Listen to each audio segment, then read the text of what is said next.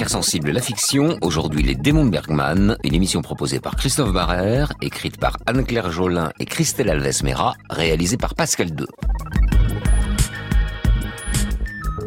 La fiction d'aujourd'hui nous raconte l'histoire du tournage du film La honte d'Igmar Bergman. Ce n'est pas son film le plus connu, tant s'en faut.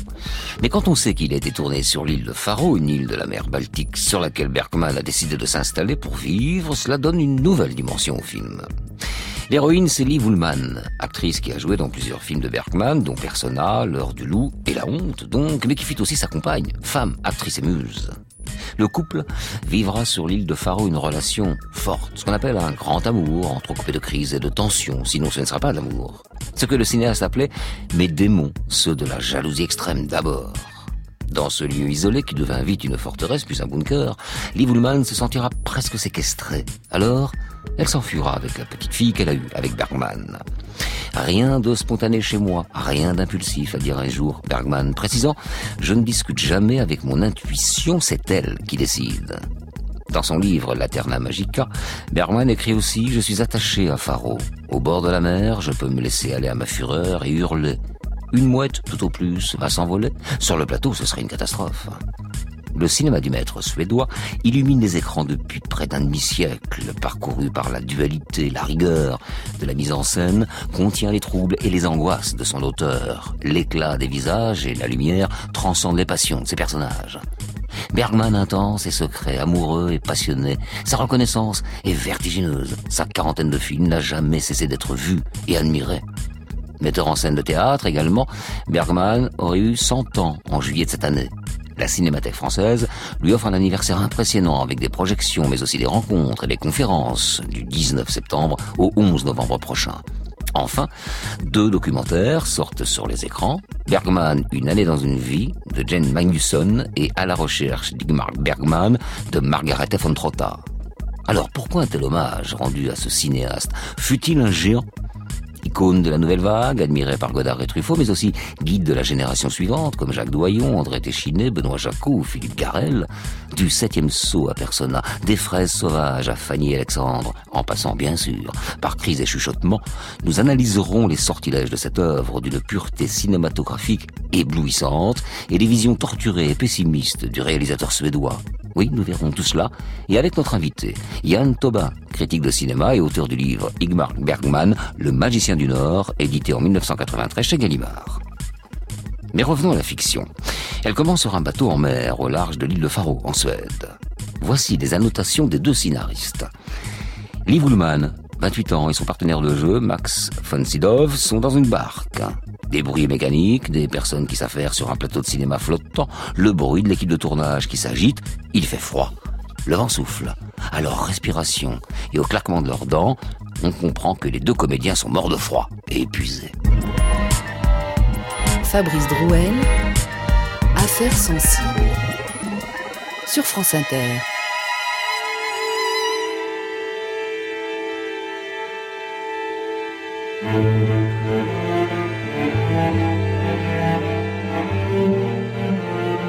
Les démons de Bergman.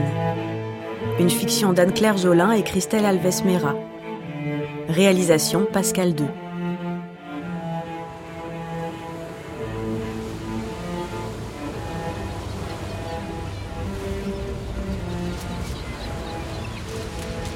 Monde en place Et reprise dans une minute. Remonte le diffuseur un peu plus haut, oui, comme ça. le vent, ça tient pas. Deux secondes, un peu plus haut encore. Voilà, tiens-le le temps de la prise, ça ira. Entendu. C'est bon pour moi, Igmar. Sven, fais-moi voir le cadre. Tu peux serrer un peu plus sur l'île Comme ça Voilà, ça c'est parfait. Ça te va, Igmar Ça va. Donne-moi tes mains. C'est bon, ça va Oh, Liv, elles sont glacées. Qu'est-ce que vous faites, putain? Il ne faut pas bouger, Liv. Allez, on y retourne. Moteur. Ça tourne 57 sur 1, première. Action J'ai fait un rêve. Je marchais le long d'une très jolie rue. Et d'un côté, il y avait des maisons blanches avec de grandes voûtes et des piliers. De l'autre côté, il y avait un parc ombragé. Sous les arbres, près de la rue, coulait l'eau verte foncée d'un ruisseau. Puis je suis allée jusqu'à un grand mur couvert de roses. Et puis un avion est venu enflammer les roses. C'était pas si terrible, hein, car c'était magnifique. Je regardais dans l'eau les reflets, des roses qui brûlaient. Je, portais un petit enfant dans mes bras. C'était notre fille. Elle se cramponnait à moi et je sentais ses lèvres contre ma joue. Coupez Liv Liv, écoute-moi Moins vite Et enfonce-toi plus dans la barque C'est pas une croisière Allez, on fait une pause, 5 minutes. Ne bougez pas, hein, surtout Vous deux, restez en place Ça va, tu tiens le coup Ça va Je comprends pas pourquoi on nous a pas ramenés pour déjeuner. On n'aurait pas perdu de temps. Il a ses habitudes. Et toi, des engelures. Dis pas de bêtises. Liv Max, on y retourne Liv Pense à ce que je t'ai dit Bouge-toi plus, serre-toi bien contre lui Tu me dis qu'il fait froid, alors profites-en pour chercher la chaleur Et Max ne change rien Moteur demandé Ça tourne 57 sur 1, deuxième. Action Je portais un petit enfant dans mes bras. C'était notre fille. Elle se cramponnait à moi et je sentais ses lèvres contre ma joue. Et tout le temps, je savais que je devais me souvenir de quelque chose. Quelque chose que quelqu'un avait dit. Mais j'avais oublié ce que c'était. Coupé On reprend, on reprend, silence s'il vous plaît. Moteur demandé. Ça tourne 57 sur 1, troisième. Action Je portais un petit enfant dans mes bras. C'était notre fille. Elle se cramponnait à moi et je sentais ses lèvres contre ma joue. Et tout le temps, tout le temps, je savais que je devais me souvenir de quelque chose. Et je ne savais pas ce que c'était.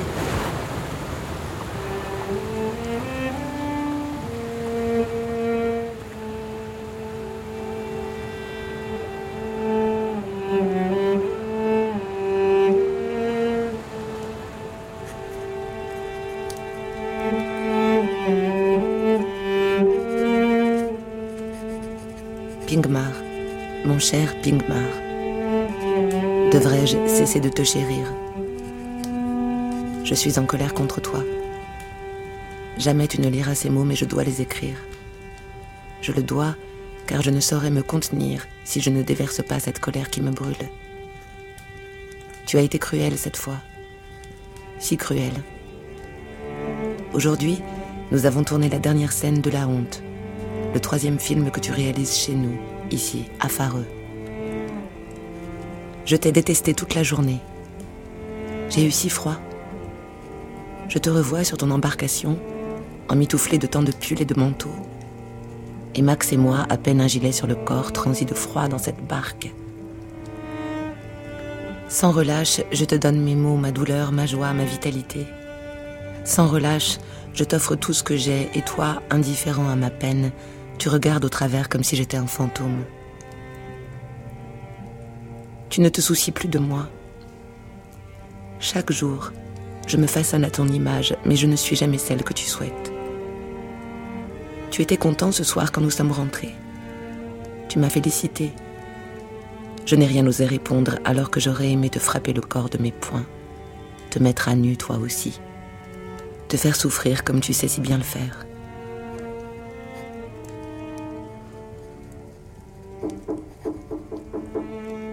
Oui Puisses-tu changer?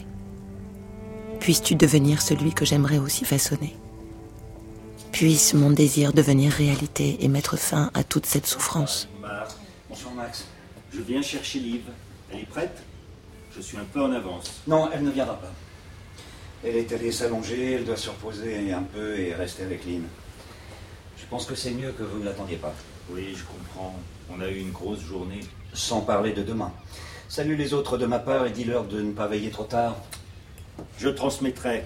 Embrasse Liv pour moi. À demain, Ingmar. À demain, Max. Ingmar? C'était Max? Pourquoi tu l'as renvoyé? J'ai pensé que nous pourrions passer la soirée rien que tous les deux, serrés l'un contre l'autre. Toute la journée, j'ai attendu ce moment d'être seul avec toi. Liv, ne me regarde pas avec ses yeux. Allez, embrasse-moi. J'ai envie de sortir. J'ai prévu de dîner avec l'équipe. Le mercredi, c'est mon soir. Tu le sais.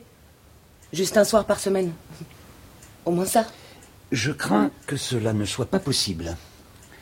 J'ai déjà renvoyé Max. Je peux y aller seule. Ma chère Liv, je sais qu'Ingmar Bergman est insupportable, euh, parfois, et je demande pardon en son nom. Je lui ai parlé, et il a promis d'être adorable. Merci. Mais je n'ai ni besoin de promesses ni de pardon de sa part ce soir. J'ai envie de prendre l'air. Mais tu es trop fatigué. Tu l'as dit à Max quand nous sommes rentrés, je t'ai entendu. Je peux être fatiguée et avoir envie de sortir. Si l'appétit vient en mangeant, l'énergie vient en faisant. Bon, reste, si ce n'est pas pour moi, au moins pour t'occuper de ta fille. Hein, tu y trouveras une énergie tout aussi grande, si ça peut te faire plaisir. Que sais-tu de mon plaisir? Je t'aime, Ingmar, et mon amour ne ressemble à rien. Mais je veux sortir ce soir, et j'irai, que tu le veuilles ou non. Non, je t'interdis de le faire. Tu as un film à tourner, une maison à tenir, et une fille à t'occuper. Si tu penses que je suis un pantin et que tu peux faire ce que bon te semble, je ne suis pas à ta disposition. C'est toi qui parles de pantin De disposition Mais qui dispose de qui, dis-moi Moi qui passe mes journées dans une barque par moins 30 à répondre à tes exigences Quand on y répond, c'est qu'on le veut bien. Tu es responsable de tes choix. Très bien, alors je suis responsable de te désobéir. Et moi de t'en empêcher Lâche ça. Lâche ça. Je ne lâcherai rien, tu m'as bien compris, rien Lâche cette poignée libre. Tu ne décides pas, je fais ce que je veux Crie pas. Je réveille Lynn. Je parle comme je veux C'est pas toi qui décides. T'en as pas eu assez de te frotter à Max toute la journée. Il faut en plus que tu passes la soirée à ses côtés. Je suis pas dupe. hein. Je vois bien ses regards, ses caresses, tes mains dans les siennes. C'est toi qui m'ordonne de me serrer contre lui Et maintenant tu me le reproches Ne m'oblige pas à me justifier de choses qui n'existent pas Mais comme tu es aveugle, Liv, ils sont tous après toi. Et tu veux me faire croire que tu ne vois rien? Que aveugle ou sotte, je sais pas ce qu'est le pire. Tu n'as pas de cœur. Je voulais juste dîner, Ingmar. Si tu sortais tous les soirs à danser et boire du whisky, on ne ferait pas de film. Je comprends pas, je comprends rien Je comprends pas. Ingmar, tu, tu es jaloux, voilà ce que tu es. Pourtant, pourtant, je prie pour toi. Mais tu pries, tu pries. Ah, tu pries pour toi-même. C'est du théâtre. C'est du mauvais théâtre. Ferme-la. Ah, Arrête. Tu m'es trop... je voudrais te tuer. Ingmar, arrête. Tu me fais peur. Liv Liv, reviens Reviens. Liv, ouvre Ouvre ou je défonce cette porte ma chérie, Liv, je ouvre te cette porte. Maman n'est pas loin.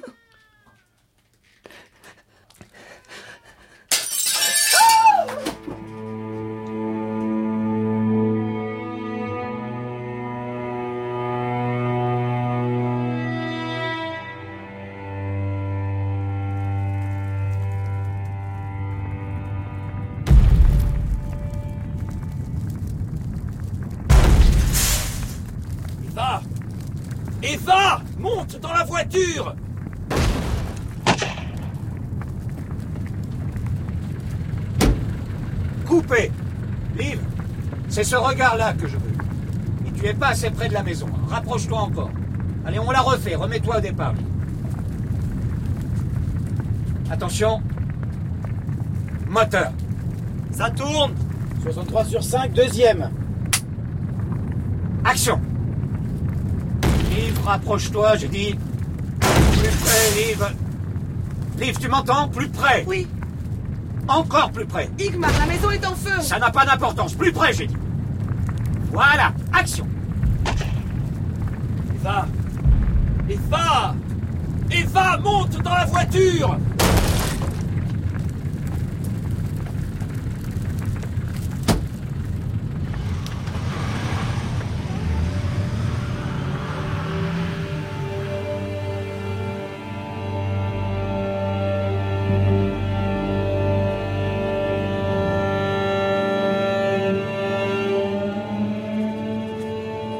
Quand je relis mes dernières lignes, là où je me suis arrêtée, je lis J'aurais aimé te faire souffrir comme tu sais si bien le faire. Sais-tu une nouvelle fois ce que j'ai vu dans tes yeux aujourd'hui? J'ai vu de la haine. Je voyais ton cœur durci de nos chagrins de la veille, de cette course-poursuite où je me suis réfugiée dans la salle de bain pour t'échapper. Toi, tu n'as rien trouvé de mieux à faire que de casser la vitre et de rentrer par la fenêtre. Je revois ta pantoufle tomber sur le carrelage. Nous avons ri alors. Que faire d'autre, Igmar? Si ce n'est de rire pour oublier. Faire comme si rien de tout cela ne s'était passé. Cette nuit, alors que je te tiens dans mes bras, je me sens légère et sereine. La peur qu'un jour l'amour s'évapore n'est plus là. Nous sommes liés pour l'éternité. Je le sais. Mais ce matin, avec Max sur le plateau de la honte, j'ai retrouvé ta colère. Tu m'as demandé de me rapprocher de la maison. Tu voyais les flammes, mais tu n'en tenais guère compte. Alors j'ai su. Ce n'était pas le réalisateur qui parlait à son actrice, mais Igmar à Liv. Cette colère, cette rage que tu tiens cachée contre moi, c'est la nôtre. Je pense à cette réplique du film que nous faisons ensemble. Et si nous n'arrivons plus jamais à nous parler? Ingmar, je te le demande. Et si nous n'arrivons plus jamais à nous parler? Sans haine, sans douleur, sans tristesse, sans ressentiment, sans souhaiter l'anéantissement de l'autre, que ferons-nous? Il y a des mots que je pourrais te dire. Je ne veux ni ne peux continuer à vivre avec toi. Ça ne marchera pas, car ni toi ni moi n'avons une volonté réelle de changer. Je n'aime pas baisser les bras. Mais je sais qu'il y aura continuellement des crises qui entraîneront des bouleversements terribles de l'âme et des violences physiques et psychologiques. Mais ces mots-là, je ne veux pas les dire. Je ne sais pas si je survivrai à une séparation. Comme je t'aime et te déteste à la fois. Tu es tellement exigeant, Igmar. Tellement exigeant. Tellement exigeant que je ne sais si j'y survivrai. Mais si je me sépare de toi, survivrai-je aussi?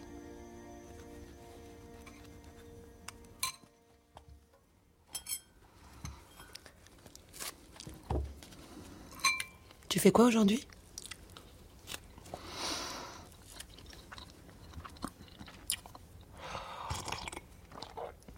Et toi, tu fais quoi?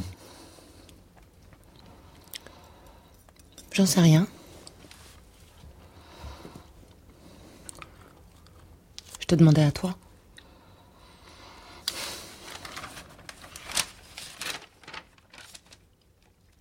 Tu as besoin de moi? Pourquoi penses-tu que j'ai besoin de toi? Je ne sais pas. Je te le demande.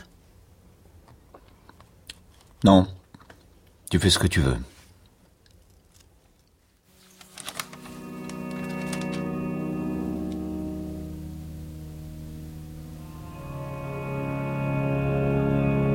Je suis vivante mais comme prise au piège, à remuer entre deux craintes de mort.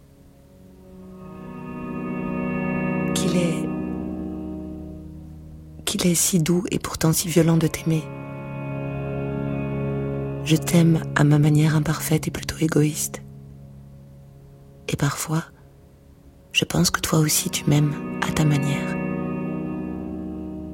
Je pense tout simplement qu'on s'aime à la manière de ce monde, une manière imparfaite. Oui, une telle liaison, c'est une grâce. Ta Liv, qui t'aime immensément.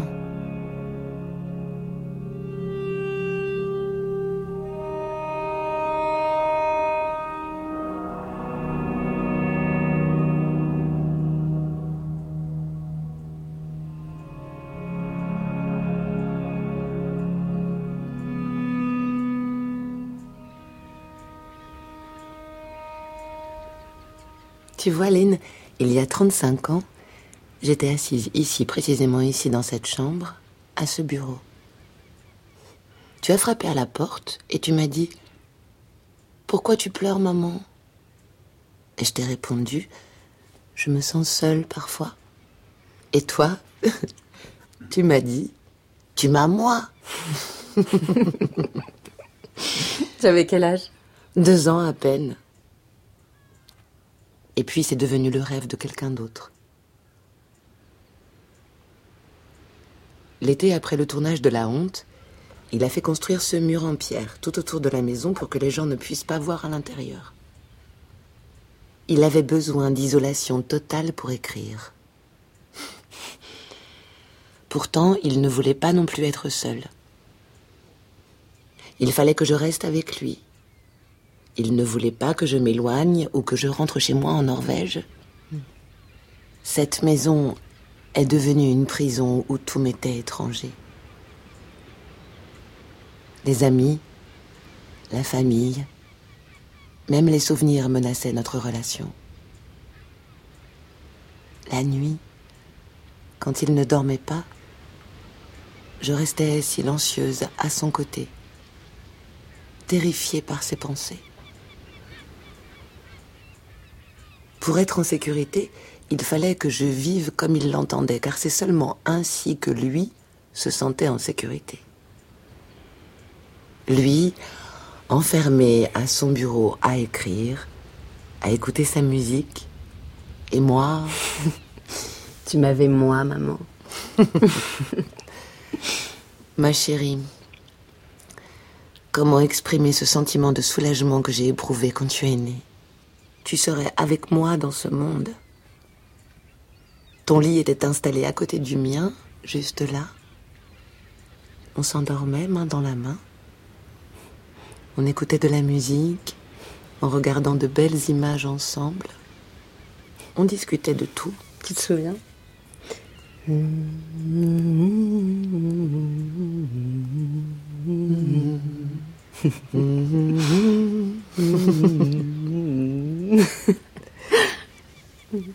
Il y avait juste nous deux. Ton père devait vivre sa vie à lui. Près de nous, mais jamais avec nous. Je me sentais seule, mais c'était ma solitude à moi. Il ne l'a pas créée. Personne ne crée la solitude de l'autre. Personne ne crée la boule noire que tu ressens dans ton ventre.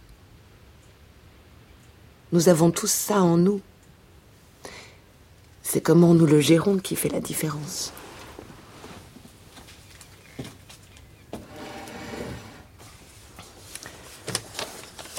Tiens, regarde. Hmm. Celle-là est de lui. Je ne sais pas si je te l'ai déjà montrée. Hmm. Il m'écrivait souvent. Cher Liv, tu es partout. Dans la lumière de la fenêtre, dans la porte de la salle de bain, sur le lit, sur la chaise. Ça me fait mal de te voir de l'autre côté de ce mur vitré. Mon cœur se languit de toi, comme si mon corps était sans peau sur les os. J'aimerais que tu m'envoûtes, que tu m'entraînes dans ce qui est à toi, dans ce qui est ta féminité et ta tendresse. Ce que je vis est un peu comme l'enfer. C'est presque romantique. J'ai fait un rêve cette nuit, que toi et moi étions douloureusement liés. Je continue à penser qu'il existe un mal impossible à expliquer, un mal virulent et séducteur qui n'existe pas chez d'autres bêtes que l'homme, un mal irrationnel qui ne se soumet à aucune loi, un mal cosmique et insensé. L'homme n'a pire crainte que ce mal incompréhensible, ce mal inexplicable. Je tends mes mains vers toi et je te dis, n'aie pas peur, Liv. Je ne te ferai pas de mal. Je t'aime. Pour l'heure, les démons sont partis. Ta main est-elle dans la mienne? Pingmar. Maman.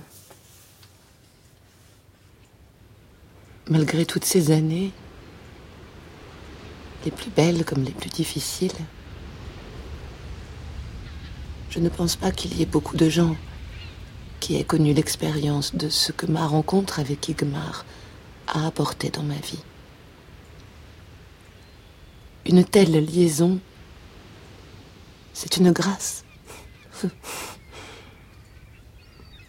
Je l'ai aimé intensément, même après notre séparation. Nous n'avons jamais cessé de nous voir. J'ai tourné dans ses films jusqu'à la fin. Le secret de notre relation, c'était notre amitié. Nous étions les meilleurs amis du monde.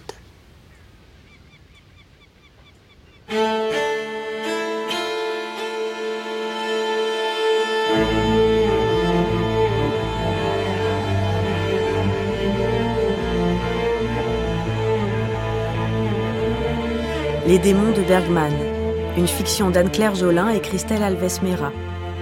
Avec Sandy Boisard, Christophe Brou, Cyril Botorel, Marie Krener, Sébastien Deux, Norbert Ferrer, Thomas Othello-Pontier, Tobias Nuiten. Bruitage Sophie Bissans. Prise de son, montage, mixage, Emmanuel Armingue, Marie Le Peintre. Assistante à la réalisation, Louise Loubrieux. Réalisation, Pascal Deux.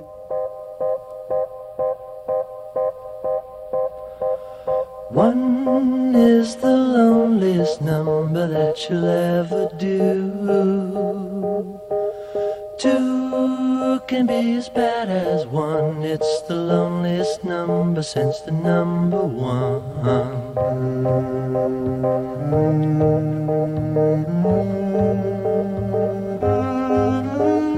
No is the saddest experience you'll ever know. Yes, it's the saddest experience you'll ever know. Because one is the loneliest number that you'll ever do. One is the loneliest number that you'll ever know.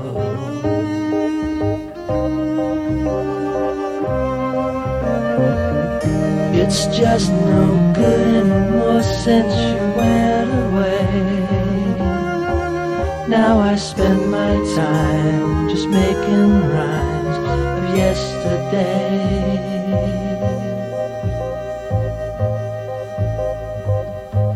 Because one is the loneliest number that you'll ever do. Loneliest number that you'll ever know. One is the loneliest number. One is the loneliest number. One is the loneliest number that you'll ever do. One is the loneliest number, much, much worse than two. A number divided by two. One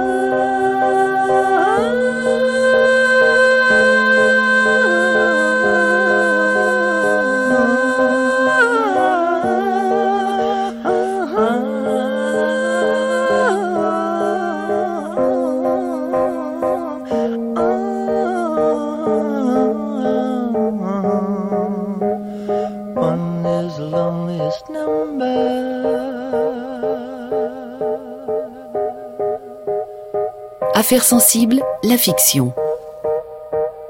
We have a very special relationship, and we really did only two movies when we lived together. Il est vrai que nous avons une relation très spéciale, d'autant que nous n'avons fait que deux films quand nous vivions ensemble.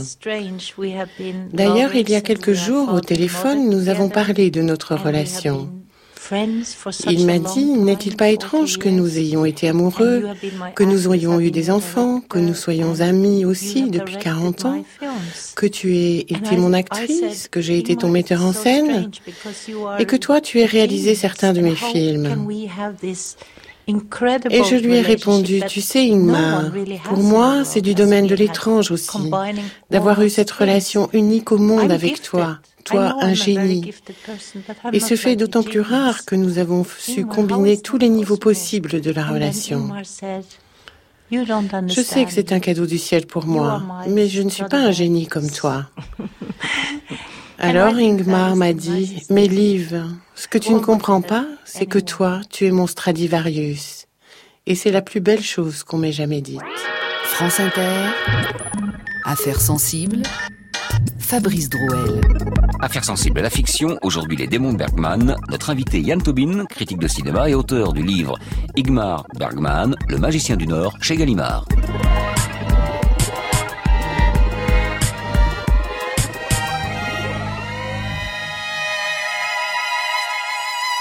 Bonjour Yann Tobin. Bonjour. Alors Yann Tobin, c'est euh, votre signature dans la revue Positif, puisque vous écrivez dans la revue Positif, mais votre nom c'est N Tobin, et on vous appellera comme ça, euh, normalement, puisque c'est votre nom. Voilà. Donc critique de cinéma, vous êtes aussi documentariste et auteur de plusieurs livres sur des cinéastes comme Lubitsch, Sauté ou encore Mankiewicz, mais vous êtes aussi l'auteur de Igmar Bergman, Le magicien du Nord, édité chez Gallimard en 1993. Et alors, ça n'a rien à me voir, enfin, en, directement avec notre sujet, mais je le dis quand même, vous êtes le commissaire d'une expo intitulée Comédie musicale, la joie de vivre du cinéma. C'est à la Philharmonie de Paris. C'est à partir du 19 octobre. Voilà. Alors, on en revient à notre cinéaste suédois, Bergman. On vient d'écouter euh, la fiction. On a découvert un Bergman angoissé, jaloux, euh, dur. On l'a découvert aussi à travers une archive extrêmement brillante dans sa façon de d'exprimer son amour pour une femme, hein, pour Liv Ullmann, qui est mon Stradivarius, que c'est beau. On a vu aussi que le cinéaste était parmi les auteurs les plus reconnus et influents dans le monde du septième art, qui est Bergman, l'un des grands génies du cinéma, ou peut-être pas un génie, mais quelqu'un d'important. Comment vous le situez? Un génie sans aucun doute. En tout cas, si on pose la question aux cinéastes d'aujourd'hui, euh, eh bien, euh, c'est lui qui est le récipiendaire de la Palme des Palmes, c'est-à-dire le mmh. cinéaste qui n'avait jamais eu la Palme d'Or et qui a été récompensé par tous les cinéastes qui avaient eu la Palme d'Or, c'était Bergman. Et c'est sa fille, celle qu'il a eue avec Liv Ullmann, parce qu'il a eu plein d'autres enfants, c'est elle qui est venue euh, à, l'époque recevoir à sa place cette récompense, puisque Bergman ne se déplaçait jamais. Comme vous l'avez dit, il restait terré dans son bunker de l'île de Fort. Par quel moyen connaît-on le mieux Bergman euh, Alors, par le les témoignages des femmes qui l'ont aimé, par des cinéastes qui l'ont étudié, par ses amis, sa famille, sa jeunesse? Pardon d'être euh, un peu familier, mais par quel bout le prendre? Bah écoutez, la, la, chose la plus simple finalement, vous avez dit un Bergman qu'on ne connaît pas, qu'on découvre mhm. euh, euh, à, travers les écrits des autres ou les interviews, les témoignages. Mais en fait, là où Bergman se livre le plus, c'est dans ses films. Donc, pour connaître aussi bien, à mon avis, l'homme que l'œuvre, c'est ces films qu'il faut voir et revoir et surtout ne pas les prendre pour argent comptant, puisque Bergman est un créateur, c'est un artiste qui non seulement romance, mais euh, déforme, mais n'arrête pas de mentir, n'arrête pas de se donner parfois le beau rôle, parfois le plus mauvais rôle, à travers ces, alter ego que sont les protagonistes de ces films. Aussi bien d'ailleurs les protagonistes féminins que masculins. Et quel serait le film qui nous le ferait mieux connaître parmi tous ces films? Ou est-ce que tous ces films, finalement, mis bout à bout, finissent par euh, construire un personnage? Alors, ça dépend ce que vous appelez par connaître.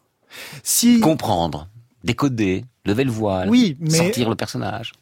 Alors, voilà la chose, c'est est-ce que vous voulez essayer de connaître le personnage, mmh. le créateur, le grand cinéaste qui a inspiré des générations d'autres cinéastes avant lui, ou l'homme ou euh, éventuellement l'enfant caché sous l'homme qui n'a pas arrêté après de tricher avec ça.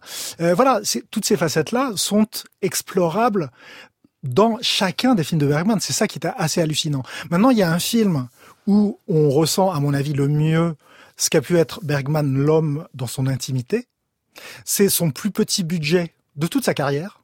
Mhm. Et c'est de loin son plus énorme succès populaire et international, c'est scènes de la vie conjugale. Parce que scène de la vie conjugale, où Bergman, dans ses interviews d'époque, disait bah voilà, j'ai fait une série télé euh, qui s'inspire un peu de Dallas, la série américaine, et euh, en fait, il y a mis euh, tout ce qu'il avait vécu, non seulement avec sa compagne la plus récente, qui est Liv Ullmann, qui joue en plus le rôle principal, mais sans doute ce qu'il a vécu avec ses épouses précédentes, y compris d'ailleurs l'après, puisque c'est scène de la vie conjugale et post-conjugale. Et à travers ça, eh bien, en fait, toute la planète s'est reconnue. Et c'est là qu'on voit aussi, qu'on peut mesurer à quel point Bergman est plus universel et moins élitiste qu'on y paraît. C'est-à-dire que les gens se sont dit, mais là, c'est moi qui suis à l'écran. Mmh. Et ceux qui sont cinéphiles, qui sont pointus, les chercheurs ont dit, mais c'est Bergman qui se met en scène lui-même. Donc, Bergman, c'est tout le monde. Ben oui, lui, c'est nous. nous sommes lui, c'est nous. Et en même temps, c'est quelqu'un qui sait traduire ça dans une œuvre cinématographique euh, avec en plus une un vrai savoir-faire plus qu'un savoir-faire, une, inspiration formelle, euh, ce que vous appelez le génie, euh, mais qui, qui peut être aussi bien un génie de la révélation que de la dissimulation finalement. Alors ses rapports euh, avec ses parents, son père qui était pasteur, je crois qu'il était très dur, sa mère dont il était proche. Il y a, il y a aussi le, la bulle familiale qui est, qui est importante. Hein. Je parle pas du couple là, je parle de la bulle familiale. Euh, chez quelle personne est-ce que la bulle familiale n'est pas importante euh... ah bah, Elle a plus ou moins d'influence. Elle a de l'influence, ben, c'est-à-dire elle a eu euh, évidemment de l'influence comme pour tout un chacun, hein, le père, la mère, euh, euh, une enfance en plus assez sévère, des châtiments corporels, etc. Alors il y a dans l'un des documentaires qui est sorti sur Ingmar Bergman, on apprend très étonnamment que les plaintes de Bergman sur le fait qu'il ait été martyrisé quand il était enfant ne sont pas fondées et qu'en fait c'était son frère qui était martyrisé. Et Bergman a mis ça a transféré en quelque sorte puisque c'était apparemment le chouchou de la famille mais il, s'est complu en fait dans ce rôle d'enfant martyrisé. Et comme il en mettait dans ses films, on s'est dit mais c'est Bergman, donc c'est de lui qu'il parle. Et comme en plus après il a écrit des livres euh, pour raconter sa vie, on s'est dit bah alors euh, finalement le euh, le labyrinthe n'en est plus un, tout est clair. Mais ce qui est génial avec Bergman, c'est que plus on pense s'approcher de la clarté, de la simplicité, de la vérité, et plus on s'enfonce finalement dans l'abîme de son œuvre et de son créateur. Alors, si on fait un détour par euh, la politique, là, ça devient euh, compliqué. Très. Hein, Bergman adulé d'un côté, mais aussi euh, terriblement critiqué dans les documentaires qui sortent en salle en ce moment, certaines parties de sa vie, et surtout pendant la Seconde Guerre mondiale, son adhésion au Troisième Reich lui sont évidemment reprochées. Qu'en est-il du, du, logiciel ou du corpus, on dire, corpus politique de Bergman? Alors, évidemment, il en parle.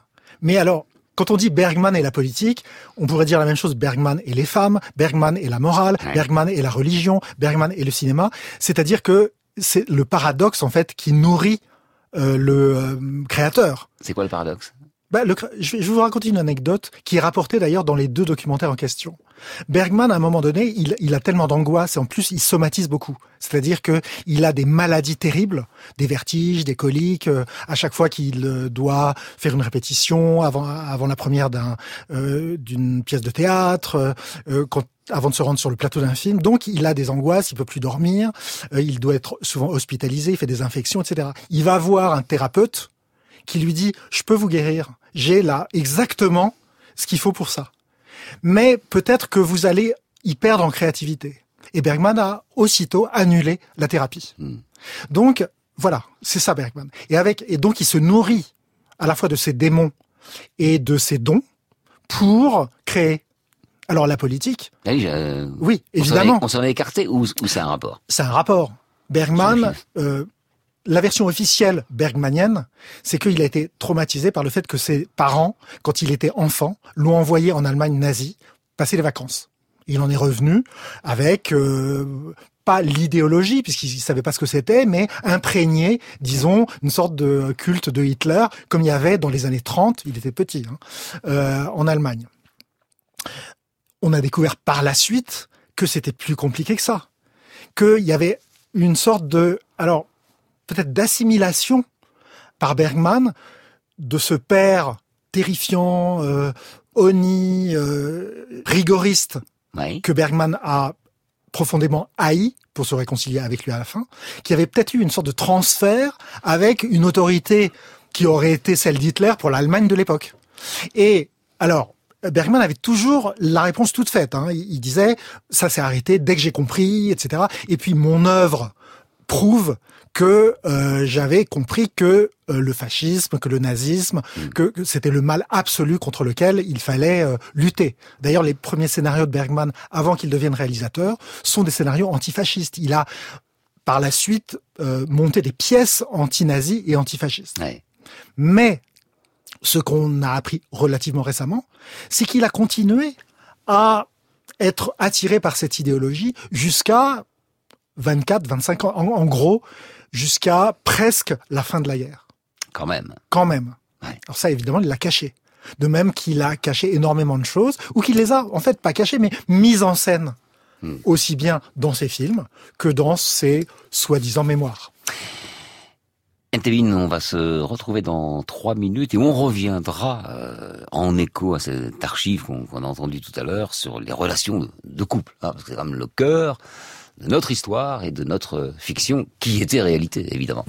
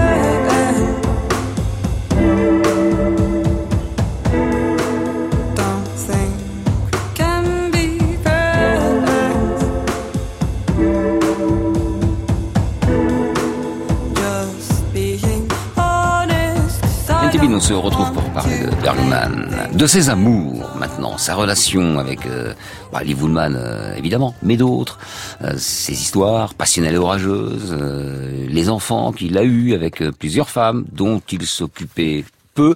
Était-il si égoïste ou obsédé par, par son art et ses démons qu'il en oubliait les autres, y compris ses plus proches? Je ne sais pas si c'est égoïste le, vrai mot en fait. Euh, il accaparé, on va dire, plutôt qu'égoïste. Accaparé et puis peut-être vampirique, c'est-à-dire il, il n'a jamais caché son besoin des autres. Il a eu beaucoup de femmes, légitimes ou illégitimes. Il n'était pas marié avec Lee Woolman, ils ont une fille ensemble. Mmh.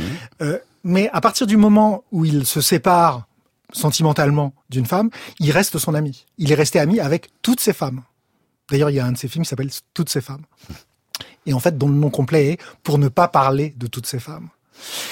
Lee Woolman a toujours dit que euh, ce qui lui était arrivé peut-être de plus important dans sa vie, c'était sa, sa, liaison, son histoire avec Bergman, euh, ce, que, ce qui est raconté dans la fiction qu'on a entendu, mais que ce qui a été le plus beau dans cette relation, c'est qu'ensuite, quand ils se sont séparés, Bergman est devenu son meilleur ami jusqu'à la fin de sa vie. Ce qu'on entend bien dans l'archive, hein, le ton, le ton, il, il, est là, quoi. C'est j'ai été, euh, tu as été euh, mon amour, j'ai voilà, tu étais mon amant.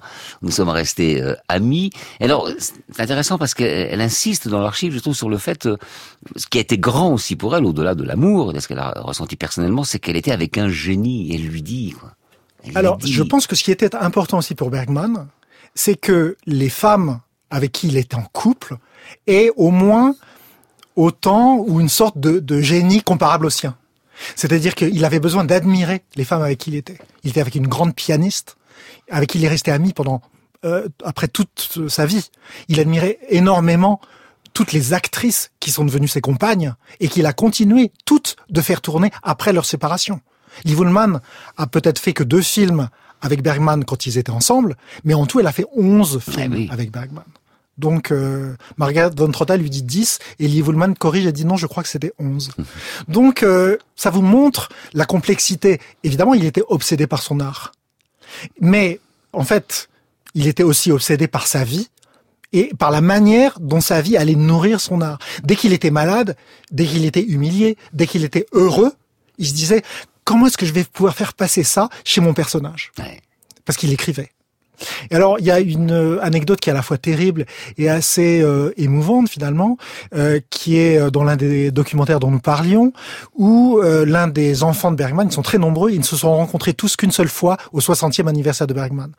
à un moment, Bergman est, est, vers la fin de sa vie, il, ce, ce monsieur est avec l'une de ses sœurs, une fille de Bergman, et Bergman se plaint sans cesse et dit mes acteurs me manquent, les acteurs me manquent. Et euh, la, la, fille de Bergman qui est à côté de lui dit écoute papa t'exagères, tu pourrais dire les enfants, mes enfants me manquent. Hmm. Et puis Bergman leur répond mais non parce que c'est pas vrai. Donc, euh, et étonnamment, Daniel Bergman, le, le, seul fils de Bergman, le seul enfant de Bergman qui soit devenu cinéaste, il dit mais euh, il y a une chose quand même très étrange que je vis, c'est que euh, ma mère qui était une grande pianiste soliste et mon père qui était Ingmar Bergman et moi qui fais la même, le même métier que lui, il ne me manque pas.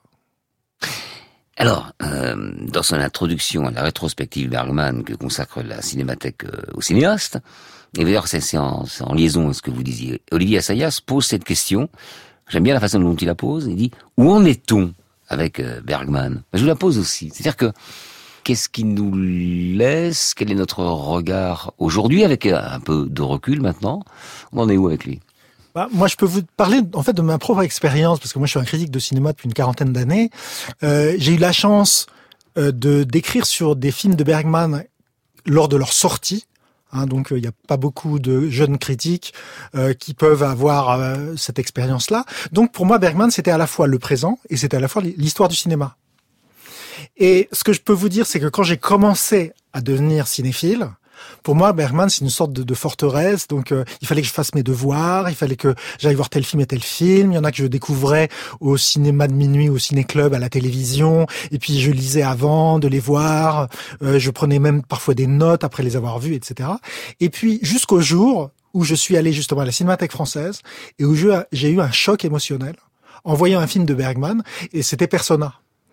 Et je me suis dit, oh là là, alors, donc ce grand maître qu'on apprend comme si on faisait ses devoirs en allant à l'école, il est aussi capable de provoquer des chocs émotionnels très forts avec des personnages qui vous bouleversent, etc. Donc, il va avoir pour moi euh, plus d'importance qu'un euh, si j'étais un, un élève d'école du cinéma, il va avoir une importance dans ma vie. Et en fait, le premier film de Bergman qu'on voit et qui vous provoque ce, ce choc, vont souvent changer votre vie si vous avez décidé de la consacrer au cinéma. Que vous soyez critique de cinéma, acteur, parce qu'il y a des acteurs qui disent aussi ça, oui. cinéaste surtout. Margaret von Trotta, qui est, voulait être actrice, elle a vu le septième saut et elle a dit finalement je ne veux plus être actrice, je veux faire ça, je veux devenir cinéaste. C'est ce qu'on, ce qu'elle dit dans son dans son film. Donc voilà. Et ce qui est extraordinaire, c'est qu'aujourd'hui, alors qu'il est mort, alors que ses films ont 40, 50, 60 ans, c'est le même phénomène qui se reproduit. C'est-à-dire qu'à un moment donné, le Bergman incontournable qu'on va avoir un peu par devoir, euh, dont on a euh, dont on a reçu un, un coffret DVD à Noël et on hésite à le voir, etc. Un jour, on va se mettre devant un écran plus ou moins grand. Euh, moi, je laisse faire le plus grand Bah oui, possible pour lève les yeux, oui. hein, voilà. Euh, et il- il- tout d'un coup, il va y avoir un choc. Et voilà, c'est ce choc-là qui fait que l'influence de Bergman est toujours aujourd'hui auprès des jeunes, auprès des vieux, euh, aussi prégnante. Bon, bah ça répond bien à la question quelle trace a-t-il laissé hein? Elle est très importante. Je voudrais qu'on dise un mot quand même euh, de Bergman et du théâtre, parce que c'est un grand metteur en scène de théâtre. C'est pas seulement du, cinéma. On parle aussi d'un lien qui aurait, euh, comme ça, rapproché Bergman de Johann August Strindberg, symbole du théâtre suédois de la fin du 19e siècle, mais considéré comme l'un des pères du théâtre moderne.